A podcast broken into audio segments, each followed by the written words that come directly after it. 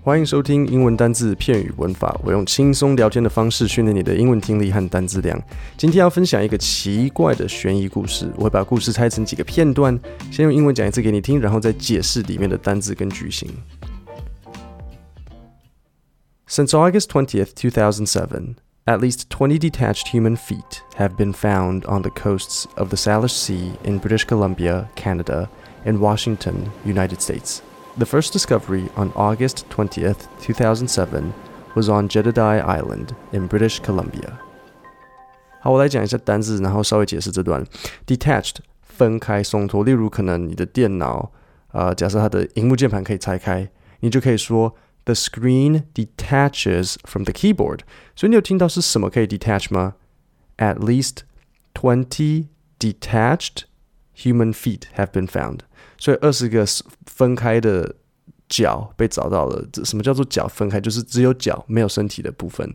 我来考考你：Did you hear where the detached feet were found? Where were they found? On the coasts of the Salish Sea in British Columbia, Canada。好，这里有点复杂，什么意思？我稍微解释。Salish Sea 是一个海域，在加拿大与美国的边界，就是华盛顿州那边，美国的最左上方。British Columbia, Canada 又是什么？你应该听得出来是加拿大嘛？那 British Columbia 就是加拿大的一个省。那这样子知道那些角是大概在哪里找到的吧？As of September 2018, 15 feet have been found in the Canadian province of British Columbia between 2007 and 2018, and five in the U.S. state of Washington. The feet include a number of matched pairs. 我问你哦，How many feet have been found? Fifteen. 它前面说 as of September 2018, 15 feet have been found in the Canadian province of British Columbia. 我顺便讲一下 as of 这两个字。As of September 2018，你可以把 as of 当做是 since，两个的意思一样。as of September 2018，你也可以说 since September 2018。下一个单字 matched。 match，如果你有划过 Tinder 或是任何联谊软体，你配对成功的时候，它是不是就会写 It's a match？所以 match 就是配对。那如果你从来都没有跟人家配对成功，嗯，不然你私讯我好了，我我很会写这个 profile。所以这个文章它写 The feet include a number of matched pairs。a number of 你们知道是许多，那 matched pairs pairs 是一对，所以是许多成对的脚。In British Columbia, 13 of the 15 feet have been identified. The latest was a left foot found on the shore in West Vancouver, British Columbia.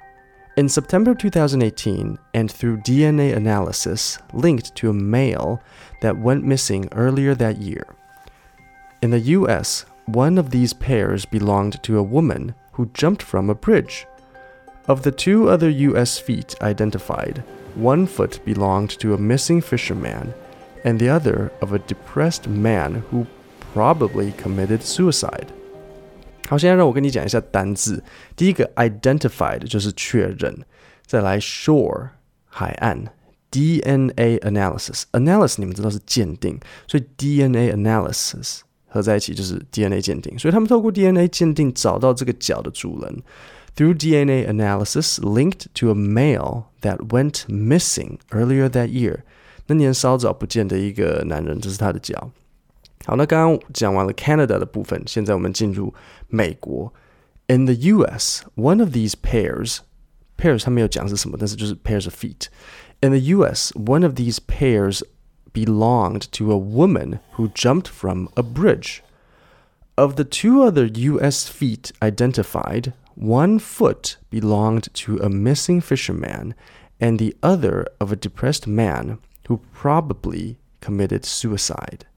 单词我讲一下，committed suicide，suicide 就是自杀。那中文自杀这两个字就包含了动词跟名词，但是英文不一样，suicide 只是自杀的名词，所以你还需要一个动词。那这个动词就是 commit。 after the fifth foot was discovered, the story had began to receive increased international media attention. Another human foot discovered on June 18, 2008, near Campbell River on Vancouver Island was a hoax. An animal's paw was put in a sock and shoe and then stuffed with dried seaweed The Canadian police launched an investigation into the hoax, and an arrest could be made due to charges of public mischief. 在这里我要考考你，二零零八的事件跟前面的事件哪里不一样？有没有听出来？二零零八的这个事件是假的。有听到 hoax 这个字吗？H O A X。我再念一次：Another human foot discovered on June 18th, 2008, near Campbell River on Vancouver Island, was a hoax. Hoax 就是一个恶作剧。那是什么样的恶作剧呢？An animal's paw 动物的脚掌 was put in a sock and shoe and then stuffed with dried seaweed. Stuffed 就是塞满，stuffed with dried seaweed. Seaweed 是海草。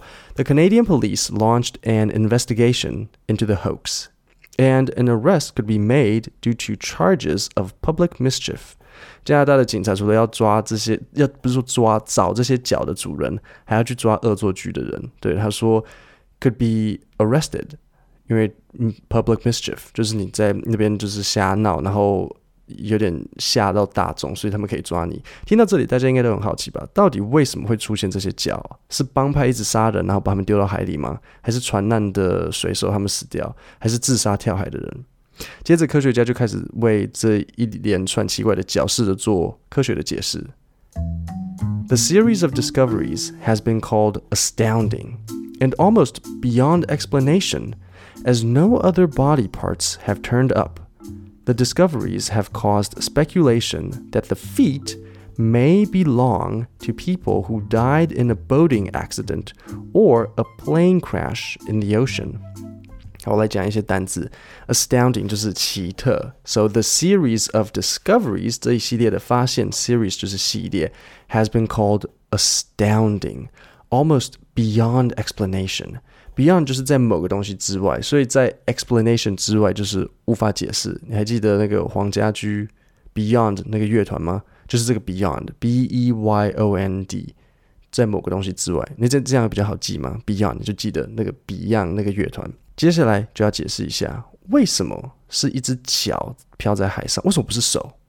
那待会我要考你一段内容，你可以先注意听，那就是为什么脚比较容易被找到。好，我先要讲 ，decomposition may separate the foot from the body because the ankle is relatively weak, and the buoyancy caused by air in a shoe would allow it to float away. 所以第一个 decomposition 就是腐烂，那你有听到那个原因吗？Decomposition may separate the foot from the body because the ankle is relatively weak. Relatively 就是相对，所以脚踝相对比较比较弱，所以容易被分离。还有，and the buoyancy caused by air in a shoe would allow it to float away。那这里有一个单词比较难，就是 buoyancy。B U O Y A N C Y，就是浮力。Buoyancy caused by air in a shoe would allow it to float away。 所以简单来讲，为什么？因为尸体在腐烂的时候，你的脚踝比较弱，所以脚踝是第一个会先容易断掉，然后再加上鞋子里面可能会有空气，所以脚就飘走了。各位，这就是美加沿岸漂浮的脚秘密。那我一开始以为是某一种变态一直切人家的脚丢进去，但看起来不是。星期三，星期三我有问你们 podcast 会不会太难？那我实在是蛮惊讶的，因为你们百分之九十的人的投票都说是不会。那你们程度不错诶，因为很多时候我我是直接从新闻报道取内容，大家程度越来越好了，不用下课留下来。我们今天的内容就到这里，下星期三见，谢谢大家。